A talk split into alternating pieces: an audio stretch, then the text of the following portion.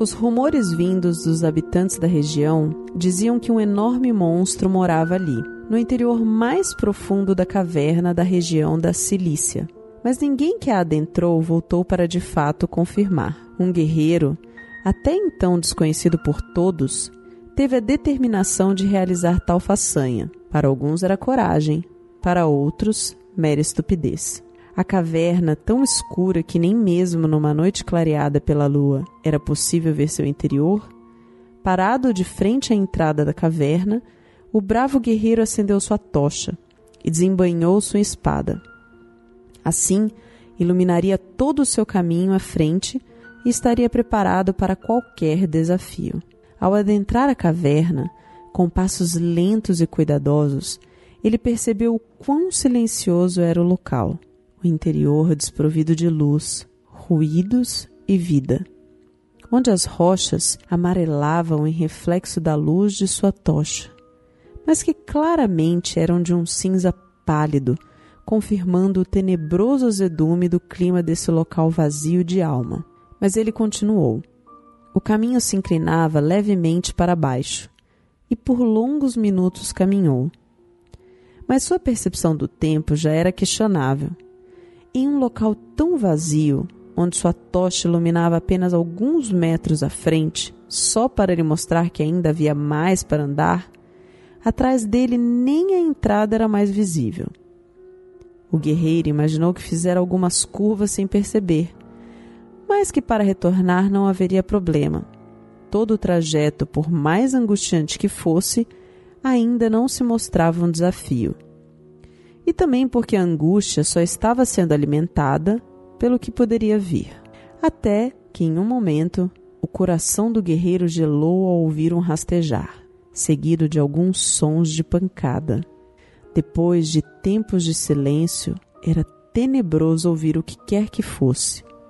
O barulho vinha da frente, mas impossível distinguir qual a distância, nem mesmo o que de fato seria tal som. Só sabia que estava cada vez mais alto. De fato, o guerreiro se aproximava cada vez mais da fonte desses ruídos aleatórios. A tocha iluminava o suficiente para ele perceber as rochas ao seu redor. Sabia que assim estava em um corredor, mas de súbito as paredes ao lado acabaram. Ao mesmo tempo que uma fria rajada de ar passou por seu corpo, gelando sua alma e fazendo-o questionar se sua decisão teve algum mínimo de sensatez. Essa mesma rajada balançou o fogo de sua tocha que agora, apesar de ainda queimando, não mostrava nada ao redor. Percebeu logo que estava em um local mais amplo. Aproximou a tocha do chão e viu que, assim como as paredes terminaram, o solo acabava alguns passos à sua frente. Mesmo sem ver, ele sabia que estava próximo a um abismo. Não saberia agora por onde seguir, mas também nem conseguia pensar nisso, já que o som do rastejar aumentou e se uniu com um estranho sibilar. Definitivamente, o guerreiro não estava sozinho. Ele então deu alguns curtos passos para frente e esticou o máximo a tocha à sua frente, tentando enxergar o que poderia estar ali, ao tempo que apertava ainda mais o cabo de sua espada. Ele queria saber o que estava à sua frente e descobriu um gigante rosto feminino apareceu, iluminado apenas pelo fogo. Era Egdna. O enorme monstro ocupava todo o abismo à frente do guerreiro, enquanto este se encontrava na ponta, à altura do rosto dela. Ela o fitou com seus olhos ofídicos e abriu sua enorme boca, mostrando dentes pontudos, alguns maiores que a própria espada do guerreiro, e uma língua bifurcada. Um hálito nauseante surgiu junto a um tenebroso síbilo. O guerreiro ainda apertava com força tanto sua espada quanto a tocha, mas não porque estava pronto para o combate, e sim porque estava paralisado de pavor. Paralisado que não pôde perceber a enorme mão de Ecdna vindo em sua direção e o agarrando. Seu tamanho era tão desproporcional que o monstro conseguira prendê-lo com seus dedos. E assim, com o guerreiro em sua mão, o levou para a boca e o devorou. Não houve nem tempo dele gritar, até porque não faria diferença, ninguém ouviria. Dessa forma, mais um guerreiro qualquer que um dia sonhou se tornar uma lenda combatendo algum monstro abominável se tornou na verdade alguém esquecido. Ninguém saberia seu nome, ninguém lembraria do que fez, servindo apenas de jantar para o enorme monstro nas profundezas da caverna. Isso não era nada novo. Todo ser que adentrava naquela caverna tinha tal destino. Exceto um, Tifão, pois esse não era qualquer ser, não era humano, era um deus. Mas também não qualquer deus. Era o terrível e gigante deus monstro criado por Gaia. Tifão era o único ser tão ou mais abominável que a Ecdna. Ele se aproximava dela sem maiores problemas, não só por ser tão grande quanto, mas também tão assustador e perigoso. A Ecdna era um monstro gigante que da cintura para cima mostrava traços belos e femininos, mas que guardava abaixo longuíssimas caudas de serpentes e um apetite devorador a gigantesca mulher víbora se relacionava com Tifão, o único capaz de se igualar a ela. E dessa união nasceram os mais terríveis monstros que a humanidade já viu. Grávida dessas aberrações, um por um foi nascendo dentro da caverna, e aos poucos saíam para a superfície, trazendo caos para os reinos e vilarejos, podendo ser subjugados apenas por heróis todos os seus monstruosos filhos, cedo ou tarde tiveram um fim na mão de alguém que superasse um mero mortal. Mas é impossível imaginar como o mundo se tornaria caso esta mãe de monstros continuasse a infestar a terra com suas terríveis crias, uma mais perigosa que a outra. Por sorte, tal criatura teve um fim, mas como essa se encontrava acima de qualquer monstro, nem mesmo o mais poderoso herói poderia ser capaz de destruí-la. Tal façanha ficou para outro gigante ser, Argos, o gigante de cem olhos, que chegou até as entranhas da terra e caminhou até a caverna de Ecdna. Ao encontrá-la dormindo em seu covil, não hesitou em dilacerá-la, em resposta aos diversos viajantes e guerreiros que se aproximavam dali.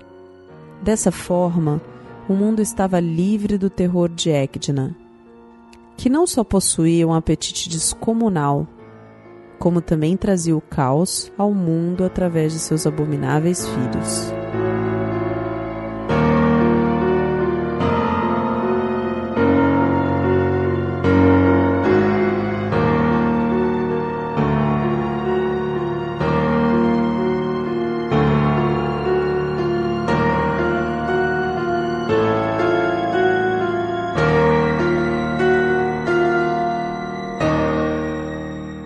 Muito bem, ouvintes, bem-vindos ao capítulo 5 do Manual dos Monstros. Nesse episódio, falei da Equidna, um dos mais importantes monstros da mitologia grega.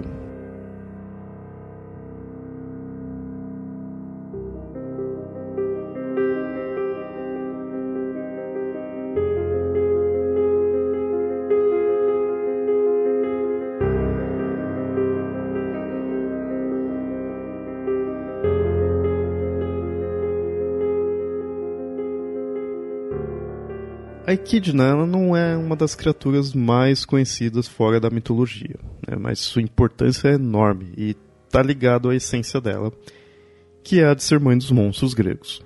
Não de todos, mas de boa parte deles, sendo os principais. E esse é praticamente o papel dela na mitologia grega. A figura da mãe é algo comum né, em várias mitologias. Na grega vemos muito isso, né? temos diversas deusas mães, Gaia é a mais famosa, é a Mãe Terra. Deméter também tem um papel fundamental como mãe, seu próprio nome significa deusa mãe. A deusa Reia é a mãe de Zeus. Enquanto era deusa do casamento, também tinha seu aspecto materno, né, tendo alguns dos filhos de Zeus e até mesmo Afrodite. Em relação ao seu filho Eros, ela apresenta esse aspecto materno. E como na mitologia grega os monstros são seres importantes, faz sentido termos uma mãe para esses monstros. Né? E é a Equidna que faz esse papel.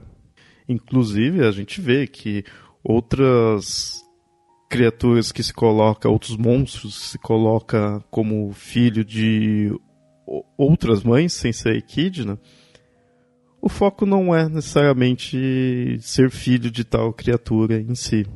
Não foca nisso, foca mais na, na, no monstro mesmo. A Equidna já tem esse papel marcado. Ela seria, digamos assim, que ela seria a única mãe de monstros, com esse papel de tamanha importância. E há indícios que o mito dela tenha vindo de outras regiões além da Grécia, onde teria-se divindades no Oriente Médio, por exemplo, com esse mesmo aspecto, materno e monstruoso. Mas a Equidna, diferente desses que estão além da Grécia, ela não é vista como uma deusa, é apenas como um monstro mesmo. Claro que ela é um dos monstros mais poderosos, é um dos mais importantes, mas ela não chega a interagir com os demais deuses. E assim, como todo bom monstro, cedo ou tarde acaba sendo derrotada, acaba até morrendo. Nas diversas representações da Equidna, a aparência dela não tende a mudar muito, logo podemos colocar também em sua essência o formato dela, né, que é de uma mulher, óbvio, porque ela é uma mãe gigante e com um tronco humano e cauda de serpente. Tem sim algumas variações, mas a ideia básica é essa, a, a imagem do que ela passa é isso. Por ela ser mãe, ela passa muito esse aspecto de mulher e muitas vezes um, uma mulher bonita da cintura para cima. E aí a gente tem as variações, né? São as seguintes: às vezes as pernas dela dão lugar a apenas uma cauda ofídica. Então, às vezes é duas ou mais caudas de serpente, outras vezes é uma só. Não tem-se um, um número exato, né? Em representações, o comum é ou é um, ou é dois, como se fossem duas pernas, só que o formato de cauda de serpente, ou várias. Outra mudança, também referente a, a essa ideia de víbora, né, de serpente, é nos braços. Muitas vezes são humanoides, ou outras vezes também são braços como caudas de serpente, acaba passando mais um aspecto de tentáculo nesse caso por ser o braço dela. Mas é sempre com um aspecto de serpente. A, a, a ela, isso, ela, ela é praticamente uma serpente. Tanto que em algumas versões a representação humana dela, a parte né, humana, da cintura para cima, também é escamada. Teria olhos, boca, nariz, um rosto de uma mulher mais escamado, né? Mas mesmo assim, o mais comum, principalmente em representações antigas, é colocar ela da cintura para cima com uma aparência humana. Por isso, como eu falei, ela não só é uma mulher, como é uma bela mulher. E isso coloca-se considerando ela como meio monstro, meio ninfa. Ou seja, nesse caso, você vê que está se focando muito dela não simplesmente ser uma serpente, não simplesmente ser uma mulher. É, é de fato a junção dos dois. É uma mulher serpente. E ela sendo a mãe do, dos monstros, na mitologia grega poderia até se esperar dela ser simplesmente mãe e acabou, sem, sem um companheiro. Não é de se estranhar em, em mitologias algo assim. A própria Gaia, em algumas versões, é desse tipo. Né? Ela começou a ter seus filhos sozinha e algumas versões começam a colocar-se um companheiro para ela. No da Equidna, normalmente tem sim um companheiro e a maior parte das vezes é sempre o mesmo, que é uma criatura chamada Tifão. Ele é um gigante terrível, vou falar dele mais para frente, então aguardem. E com isso forma-se um casal conhecido por ter gerado todos os monstros. Né? Como eu disse, não são todos os monstros em si, mas essa é a imagem que passa, né? O casal que gerou todos os monstros. E entre esses filhos monstros que eu citei estão a Quimera, do qual eu falei no capítulo 2, Tem o Cérbero, o cão infernal, Ortrus, um cão de duas cabeças, a Hidra de Lerna, o dragão Ladon e Sila, um monstro que aparece na narrativa de Ulisses. Esses monstros citados eles são filhos de Equidna com o gigante Tifão. Existem alguns monstros que são filhos dela, mas com outros monstros. A Esfinge e o Leão de Nemeia, por exemplo, são filhos delas com Ortrus, o cão de duas cabeças que citei agora há pouco. Né? Ou seja, é uma relação incestuosa, pois Ortrus também é filho dela. Esse incesto é interessante que acaba sendo usado para mostrar ainda mais o aspecto monstruoso dela, para passar bem a ideia de algo abominável. Existem outros monstros que são considerados filhos dela. Na verdade, varia um pouco ao dizer quem é ou não seus filhos. O mais importante em si não é mostrar quais de fato são seus filhos, e sim que ela é responsável por gerar tais monstros. Ela é a fonte desses seres abomináveis. Podemos notar que quando um monstro não possui sua origem como um importante elemento da narrativa, ou seja, normalmente quando não é alguém que foi amaldiçoado ou algo assim, costuma se colocar como um dos filhos de Equidna.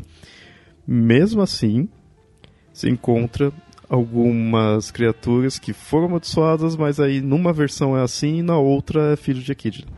É, é muito claro essa ligação. Ela é monstro, mãe dos monstros. Então, se aparece algum monstro grego, o mais comum é colocar-se como filho dela. Bom, até aqui eu mostrei bem como algo monstruoso. Mas por mais estranho que possa parecer, a Equidna, ela também é mãe de alguns dos filhos do herói Hércules. Os três irmãos, Cites, Agartis e Gelono, são filhos dela com o herói.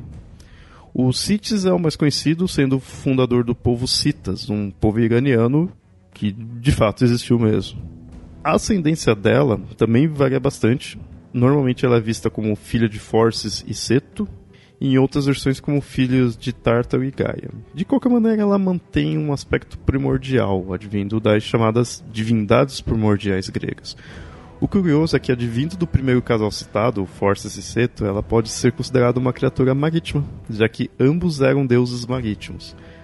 Por outro lado, Gaia é a deusa terra, e Tártaro as profundezas. A princípio, vemos que seu aspecto marítimo pode se relacionar apenas à sua ascendência, ou pelo menos uma dessas versões. Ela não vivia no mar, e sim uma caverna da Cilícia, ou no Peloponeso. Tem essa variação também. A localização em si, na verdade, não é relevante. O importante é o fato de ser uma caverna. Sendo assim, é um monstro oculto, do qual trazia do interior do mundo para a luz da superfície os monstros que aterrorizam a humanidade. Essa é a importância da Equidna. E da mesma forma que os seus filhos, a Equidna, por ser um monstro, atacava quem passava ali perto. Os viajantes que chegavam em sua caverna acabavam sendo devorados. Ela era um ser gigante, então para ela era fácil. Mas fora esse aspecto devorador, não se tem muitas formas de ataque da criatura, não se descreve muito, até porque não tem tantas narrativas em si dela. Em algumas versões pode colocar ela como venenosa, já que ela tem aspecto de víbora, é, faz sentido. Né? Mas nunca se detalha muito. Isso, no entanto, não tira o perigo do monstro. Né? Como falei, é um ser gigante, então o perigo obviamente se encontra pela simples presença dela mas claro, seu maior perigo no mundo são suas crias. Parte disso se relaciona ao fato dela praticamente não ter narrativa, como eu disse, né? Não vemos história da Equidna, apenas ouvimos falar de sua existência, do seu papel e importância no mundo mítico. Ela então acaba sendo bem simbólica. E isso é muito claro. Desde o início, quando se coloca como mãe dos monstros, carregando consigo o aspecto feminino e com isso sedutor e imortal, sedutor, por mais estranho que possa parecer, já que é igualmente monstruoso, mas que dentro das ideias passadas pelos gregos isso é muito comum, analisando outras narrativas de outras criaturas, outros casos míticos, isso faz muito sentido. E anteriormente, como disse, né, metade do seu corpo era de uma bela mulher. Então ela mantém esses dois aspectos. Algo curioso é que a Equidna não foi destruído por um herói. como na maioria das narrativas dos monstros, né? E sim por Argus Panoptes, que era um gigante de 100 olhos que servia a deusa Hera. E também é algo que não se encontra muita narrativa, esse caso da morte dela. E assim temos a Equidna, uma criatura que, mesmo pouco conhecida para quem está de fora dos mitos gregos, é muito importante para esses. Extremamente aterrorizante e simbólica, ela é essencial, caracterizando-se como a mãe dos monstros.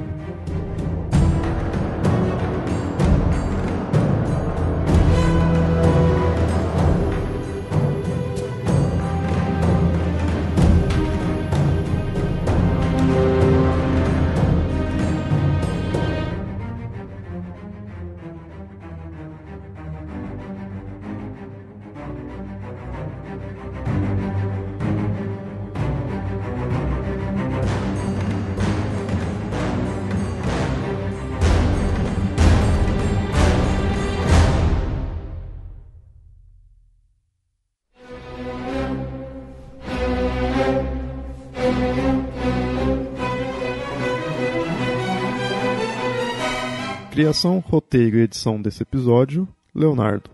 Revisão: Nilda. Locução narrativa: Marcela Ponce de Leão. Esse é o Manual dos Monstros, um podcast do projeto Mitografias. Para conhecer outros podcasts, textos, artigos e trabalhos acadêmicos, acessem mitografias.com.br. E não se esqueça de nos seguir nas redes sociais: facebook.com/papo lendário e mitografias no Twitter e no Instagram. Para comentar, você pode ir no próprio site ou enviar e-mail para contato@mitografias.com.br.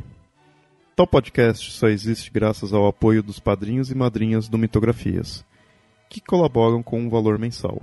Caso você queira colaborar também, acesse padrim.com.br/mitografias.